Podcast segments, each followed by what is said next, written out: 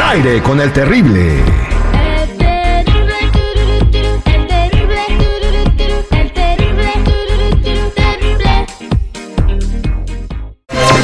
La chismeadera con la Jennifiera. Al aire con el terrible. Estamos de regreso al aire con el terrible al millón y pasadito. Y tenemos a la Jennifiera con nosotros que nos va a contar todo el mitote que estuvo bien sabroso. Jennifiera, buenos días. Buenas, buenas muchachos. Bueno, a lo que te truje, chencha. Doña Cuquita les responde a quienes les cuestionan cómo logró aguantar tantas infidelidades por parte pues del señor Vicente Fernández. Ya todos sabemos que pues era un poquito ojo alegre, ojo alegre. Pero bueno, escuchemos un poco de lo que dijo. alegre, también yo. ¿También fue así? Sí, pues sí, él era, era feliz, yo soy feliz con él. No, pues ni modo de andarlo cuidando. Imposible. Yo dije, de las puertas para adentro es mi marido. De las puertas para afuera yo no sé qué haga. ¿No sintió celos? O sea, no, inseguridad, nada. No, no cuidar nada. Al contrario, qué bueno que lo vivió. Mmm. Comprensiva, piensan, ¿eh? chicos? No, Ajá. comprensiva, está bien. Pues, ¿qué se gana con celarlo? ¿Qué Mira, te vas Pues a ya ganar? pa' qué, ¿no? Pues sí. Este matrimonio duró toda la vida. Esto deben de aprender las mujeres de hoy en día, güey. Aguantar que los engañen sus maridos para durar con los, ma- los matrimonios hasta que la muerte los separe. Ahí está el testimonio de una señora que ha vivido y vivió durante muchos años con el mismo hombre. Bueno, pues a lo Ahí mejor se está. aguanta con un hombre que tiene feria, a ver, pero que se le aguantan a un pobre.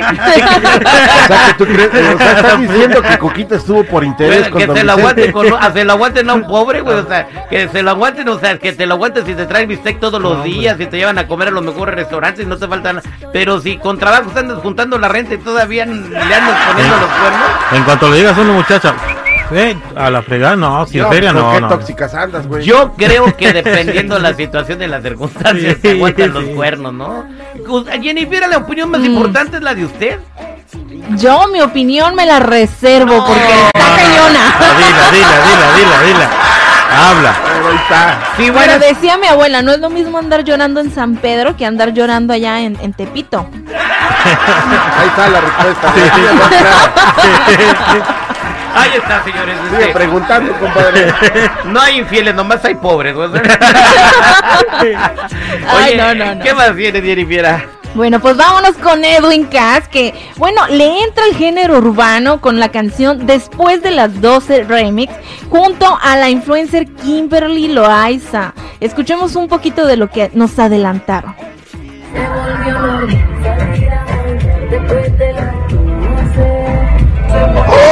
Qué feo se oyó. Me reservo los comentarios. Todos callados.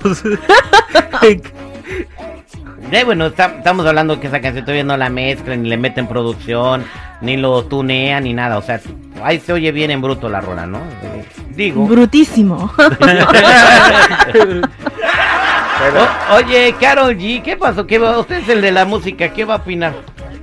yo te voy a decir una cosa. El copa me cae gordo, la Ajá. neta, y lo he dicho y lo sostengo y lo vuelvo a decir.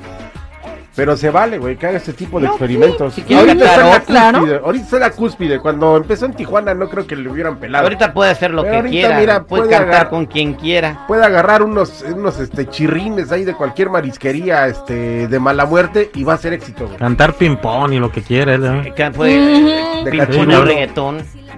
a ver, échate un pedazo. Ay, no, no, no. ¿Qué les parece si mejor nos vamos con Carol G? Porque compartió a través de sus redes sociales un adelanto de lo que sería su nueva canción, que al parecer se va a llamar Porno.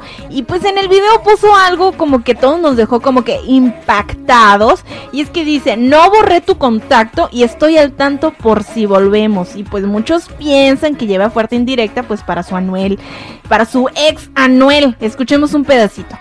Pues, ¿qué te puedo Mm. decir? Si regresa con... Pues ella es, no que es bichota y que no le falta maquinón y no sé qué No, rollo. pues nadie está diciendo así como que vaya a regresar, pero obviamente muchos se quedaron así como que, a ver, a ver, ¿cómo que estás poniendo esto? Obviamente pues los iban a... Yo creo que es marketing simplemente, ¿no? O sea, porque sabemos que ahorita hay, hay fuego ahí. Eh, No creo que vaya a regresar con Anuel. Ni, es más, ni, creo que ni sienta nada por él. Después de cómo la trató y lo que le hizo, No creo, no. Y, y si, bueno, pero en fin, el amor es bien raro y a veces nadie lo comprende.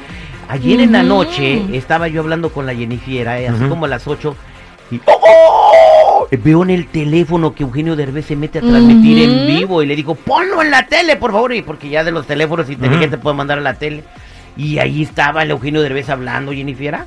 Exactamente, por primera vez después del accidente pues se metió a dar detalles de lo que realmente pasó, en donde dice que sí, efectivamente estaba jugando con un juego de realidad virtual y que creo que estaba como en un edificio de no, no sé qué tantos pisos y luego había como parado en una tablita.